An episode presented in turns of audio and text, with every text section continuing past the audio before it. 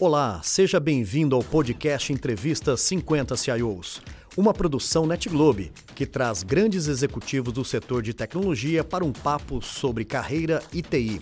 Eu sou Renato Batista, fundador e CEO da NetGlobe. Eu estou recebendo aqui no estúdio da NetGlobe Domingos Bruno. Domingos Bruno, obrigado, um prazer poder te receber aqui. Um grande prazer. Pô, Renato, que legal estar com você aqui hoje. Estou rindo já porque você é um cara sensacional. Estou super bem, estou super à vontade aqui. Me sinto em casa, me sinto.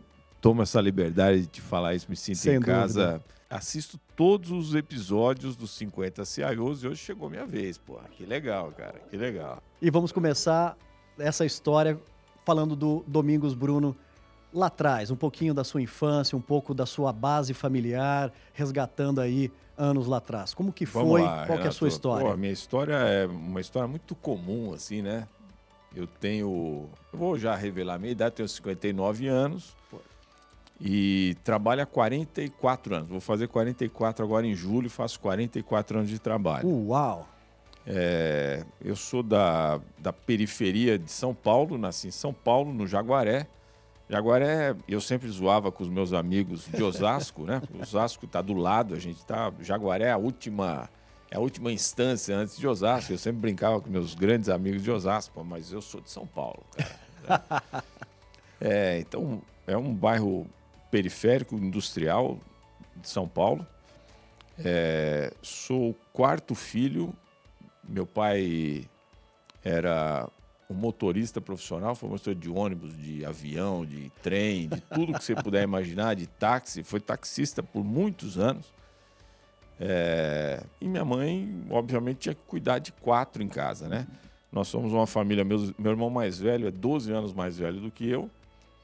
Então, eles são 12, 10, 8 e depois nasci eu. Minha mãe é viva ainda, tem 94 anos, graças a Deus. É lúcida ainda, tá, tá bacana, né? É, me lembro de primeira graninha assim que eu ganhei foi de engraxar o sapato desse meu irmão mais velho, cara. que legal. Então eu cuidava do sapato dele e ganhava. Cara, e a gente era muito duro, assim, né? Não tinha essa de. Não, era Durango para valer. Então. É. É... Cada moedinha contava, cara. Né?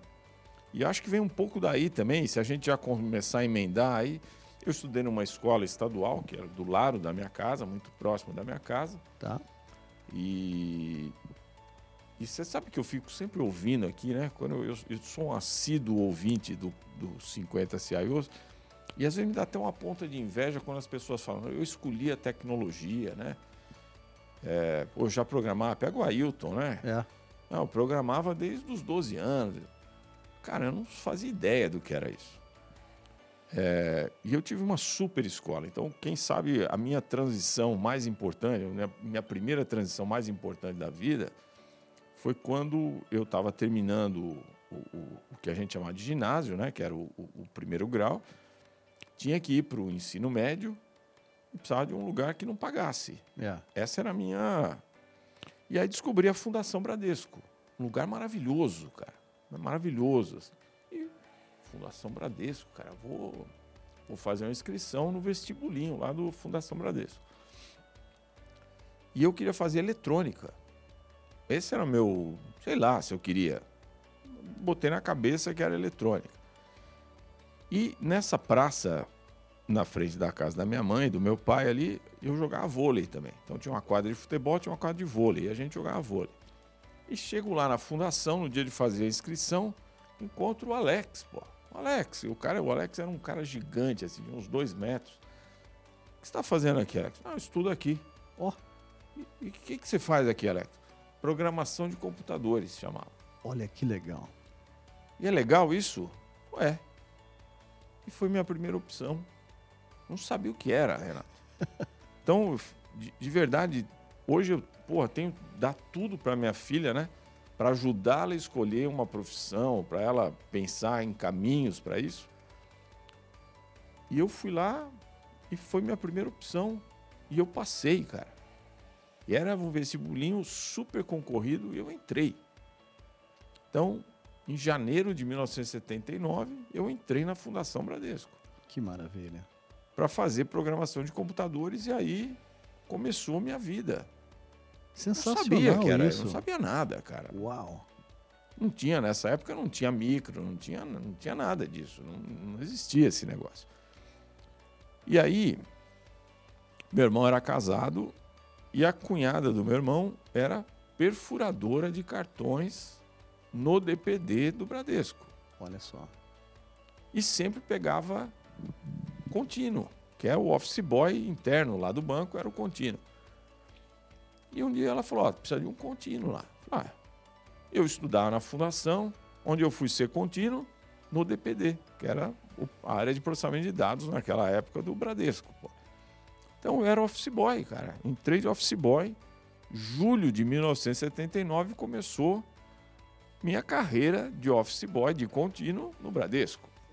Quando foi aquele momento, Domingo, você falou o seguinte: poxa, agora o negócio ficou sério. Agora o, o, o time entrou em campo, agora eu tenho responsabilidade, né? Seja pelo salário, seja pela responsabilidade de vida que você já estava assumindo com você mesmo. Quando que você se deu conta que o jogo começou?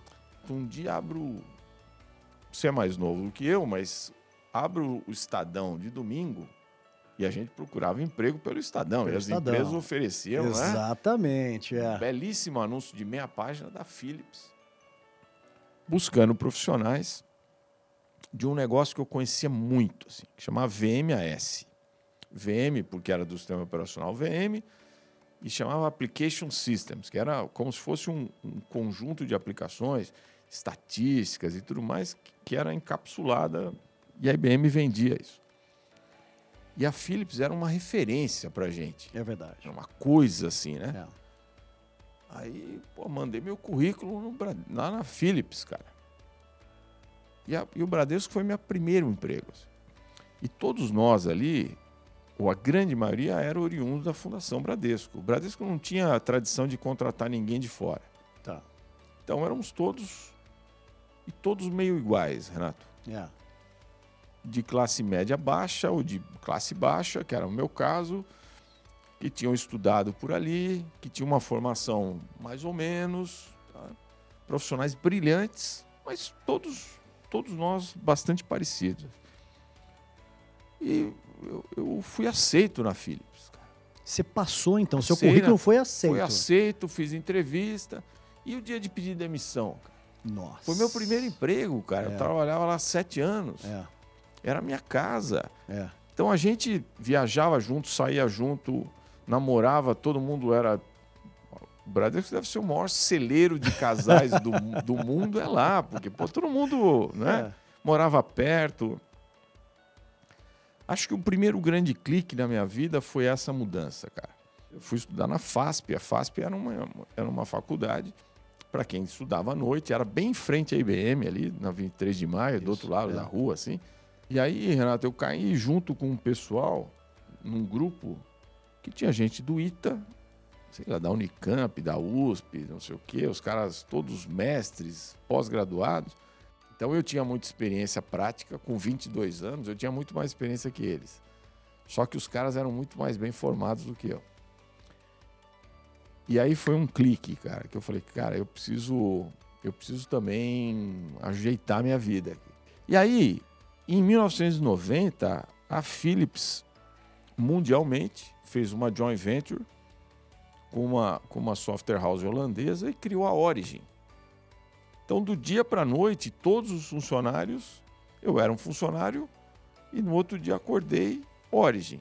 Aprendi muito, cara, muito assim. E em 1995 aconteceu um negócio fenomenal. Minha vida mudou, de- virou de ponta cabeça, porque eu casei. Então, né, você sai, morava com os meus pais até então, pô. E quem sabe eu já comecei a ser pai dos meus pais, né? Tinha 30 anos, casei e mudei de emprego de novo. Depois de 10 anos, eu sou um cara que fico tempo nos lugares, né? Depois de 10 anos eu fui para Pepsico. Pepsico naquela época, ninguém falava de Pepsico, a gente trabalhava para Elma Chips. Mas na Pepsi que eu vim já, pô, vim contratado como um gerente, pô. Então, opa, casei, meu. Não, tinha uma responsabilidade, né? Tinha um apartamento. Né? Nesse momento, a, a, sua decisão, né, quando você sai do Bradesco para Philips e você saca que o inglês é um negócio importante, te ajudou nessa jornada com a PepsiCo? Absolutamente, cara. Absolutamente. Bacana isso, Absolutamente, né? Absolutamente, assim. Então, é, quem sabe a gente vai falando do, da mensagem final já ao longo aqui. Né? É, é. Cara, você tem que falar outro idioma, velho. E outra, não basta mais falar um só. O que me ajudou depois no resto da minha carreira foi falar espanhol. Quem sabe um portunhol no começo e depois fui sofisticando, estudei muito espanhol também. É, então, o inglês era uma coisa fundamental. Foi na minha vida na, na Philips, foi uma coisa fundamental. Me abriu muitos caminhos. E na PepsiCo foi foi sine qua non para minha contratação. E aí a gente construiu um monte de coisas legais, Renato, de automação das filiais, automação de força de vendas. É, para a época, estou falando aí de 97, 98, cara, pré-bug do milênio, né? E um dia, Renato, um chefe que era mexicano, o Julio, tinha eu, tinha o Newton Cacaus, que era o cara que cuidava de infraestrutura. E um dia ele falou pra gente: vocês deviam fazer um dia, vamos fazer um job rotation entre vocês. E a gente era, nessa época, éramos os dois mais seniors da área. falei, ah, tá bom, um dia a gente faz. Ele falou, não, segunda-feira vocês vão fazer. Eu falei, você tá louco? Eu falei, não, não tô louco. Segunda-feira vocês vão trocar de cadeira. E dito e feito, cara.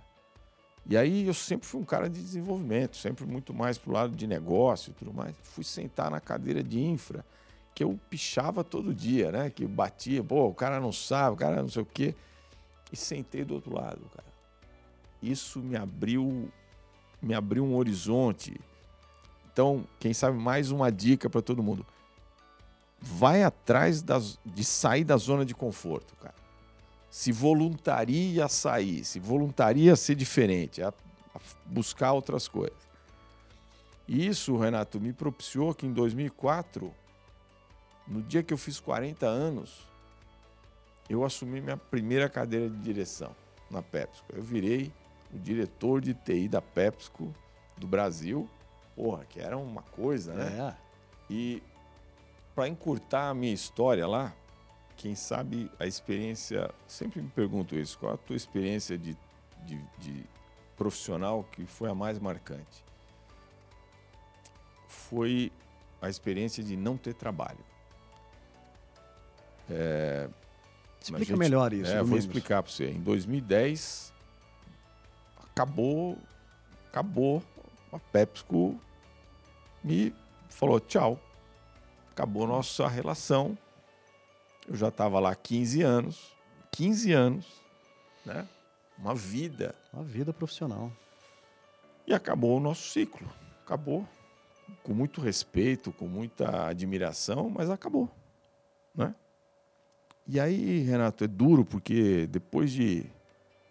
Eu já trabalhava desde os 15 anos, eu tinha 47, acho que foi 47, em 2010 isso. E eu não tinha trabalho né? Quem sabe não tinha emprego, que é. é melhor. Não tinha uma relação de emprego. Eu nunca tinha vivido isso. Tinha uma filha, minha, a Vivi, minha filha, tinha três anos. Cara, e agora? E aí, cara, eu passei por um momento, fui fazer um outplacement, a PepsiCo me propiciou isso, também fazer um outplacement, e achava que outplacement, alguém arrumar emprego para mim, e não é nada disso, né? Não. As pessoas te ajudam, te, te, te dão um suporte para você botar o teu networking. E aí a síndrome do impostor vem muito forte. Assim. Cara, tudo que eu fiz não serviu para nada, cara. Eu sou uma. Eu sou um engodo.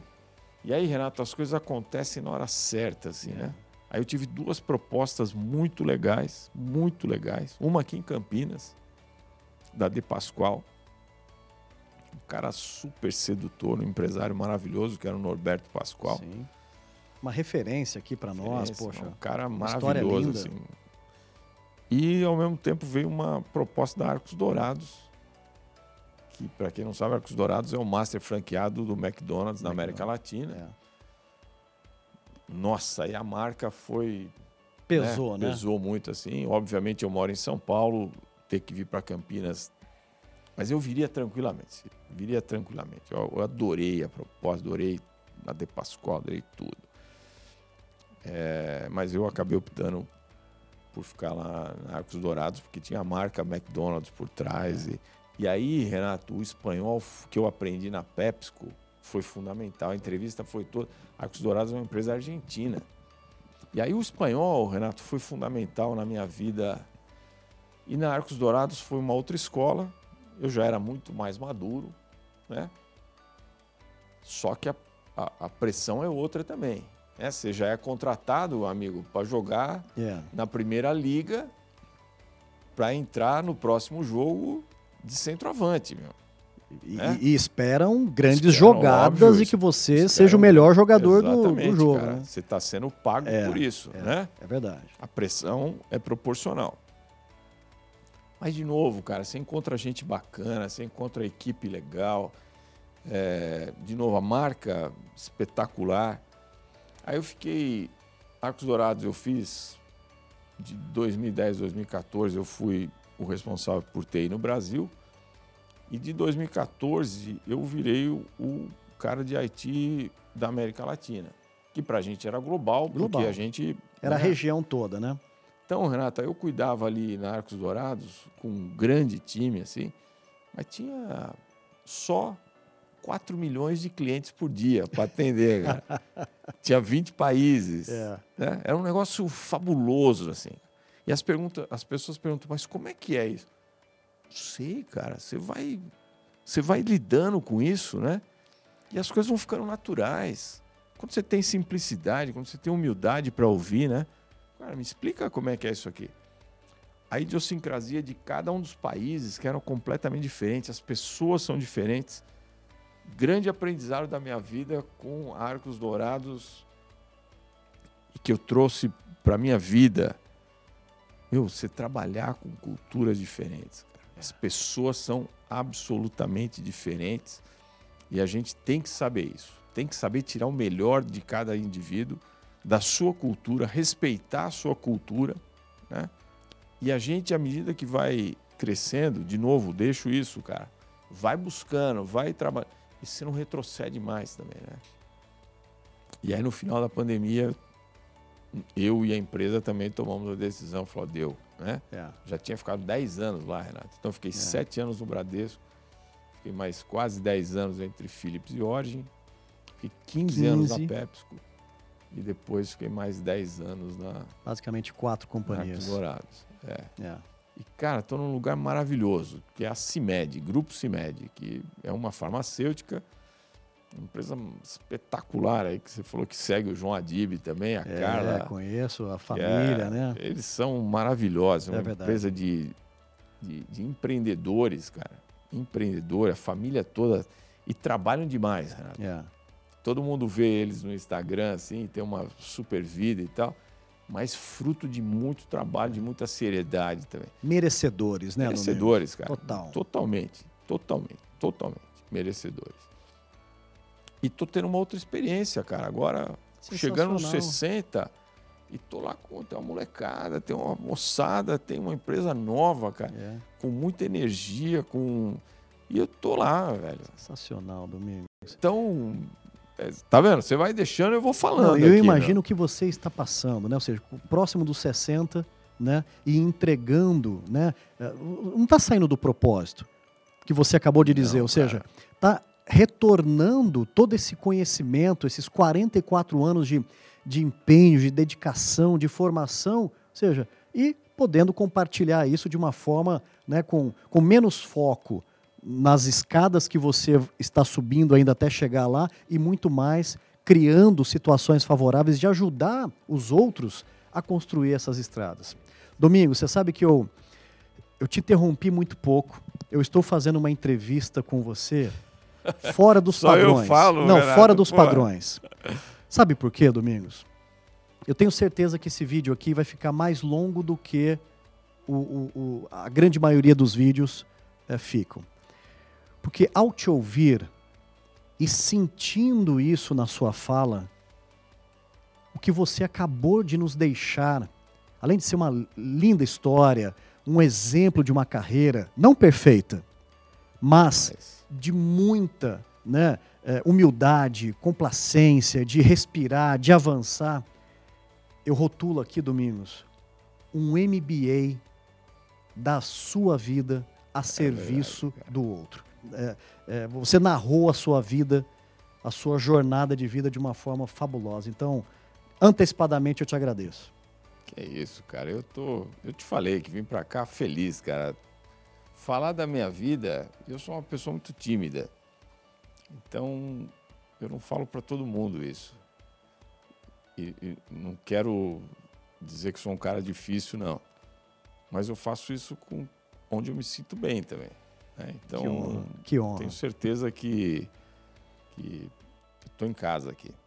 Chegamos um momento, Domingos, de agradecer pessoas. Eu queria abrir esse momento. Você tem, com certeza, uma lista. Você já falou alguns nomes, né? Mas eu queria abrir aqui um momento muito especial para que a gente pudesse deixar registrado que o Domingos Bruno, né? Uh, reconhece pessoas. Eu sei que não vai dar para falar a lista é, toda, né? Aqui, é, mas tem algumas que não pode ficar fora, com certeza. Lá do Bradesco, a Ângela Benincasa foi uma pessoa maravilhosa, né? me pegou pela mão. Assim, que legal, fantástico. Me fez crescer. Era uma pessoa que me, me, me pôs no, na linha, assim, né? Tá. Depois na Philips tive gente, mas quem sabe meus quatro amigos que a gente fazia, que era o Milton, o Marcelo, o Alexandre e o, e o Estevão, super amigos, assim, pessoas que me deram essa essa levantada, né, cara? Sensacional. Que, que me mostraram outro mundo. Duro falar nome, porque a gente vai esquecer é, de alguém é. super importante, né? Depois lá na PepsiCo, o Luizinho, que é meu super amigo, assim, e o Julio, que foi um cara também duro, muito duro, um mexicano. Casca grossa. Casca grossa, mas um cara de super coração, muito brincalhão, comedor de pimenta pra caramba. na Arcos, nossa Renata, que foi meu, meu braço direito, esquerdo, yeah. minha super amiga até hoje, assim. Yeah e ela tem uma coisa, uma coisa, sabe que ela trabalhou comigo durante, nós trabalhamos juntos há quase 10 anos, depois ela, ela um dia falou assim, eu vou sair. Falei, não, você não vai sair, não, eu vou sair. Sabe para onde eu vou? Para PepsiCo. Para PepsiCo. Falei, pô, okay. é o destino. É, quem sou eu para dizer né? não, né? Minha querida amiga, né? Um grande Caio, abraço um Renata. Cara, um abração para todos esses. O Caio, que foi um cara muito especial também puxa, tanta gente, né? É. Não tenho nem como ficar falando aqui muito das pessoas, né? Mas é, meu pai e minha mãe também que foram e são, né, tão especiais assim é, pra é gente. É verdade. Sua querida mãe, Lúcia. Pô, minha mãe viva, ainda tá. Minha mãe teve um AVC há dois anos atrás. Nós falamos, puta, meu. Agora ela, eu encho o saco dela. É vaso ruim, mas não quebra. E você sabe que ela ficou com um problema de fala, então ela fala meio. Cara, mas eu falo com ela todo santo dia, cara. É. Que maravilha. Então, que e anda, e anda com andador e tudo, e anda e com 94, cara. Então, não tem como, né? Meus irmãos, né? Mas no final agora, a gente vê como Deus é, um, é maravilhoso, né? A gente Ele vai é. formando outros núcleos, né, é, Renato? É verdade, é. Então, o meu núcleo hoje, principal de vida é a Vera e a Vivi, que é são. Verdade. Né? A esposa e a filha, minha né? A esposa e minha filha. Então, porra, é onde eu. É onde eu me cerco hoje, né? É. Trabalho e vivo por elas e tenho certeza que a recíproca é assim. E a, e a, e a gente vai criando outros núcleos, né? É. Vai criando outros núcleos, pô, mas hoje a minha vida são as duas, pô. Que bom. Domingos Bruno, cara, foi uma conversa, não foi uma entrevista. E eu tô assim, eu depois de um dia maravilhoso que nós tivemos aqui, você presenciou, foram mais de 10 entrevistas, encerrar esse essa noite, já é noite, né, com a, a sua vida é uma inspiração, não só para mim, mas tenho certeza que para todos que têm a oportunidade, primeiro de conviver com você e outros que nunca conviveram com você e vão ter a oportunidade de assistir ou de ouvir isso e que vai sair com esse sentimento que a gente está saindo aqui, né?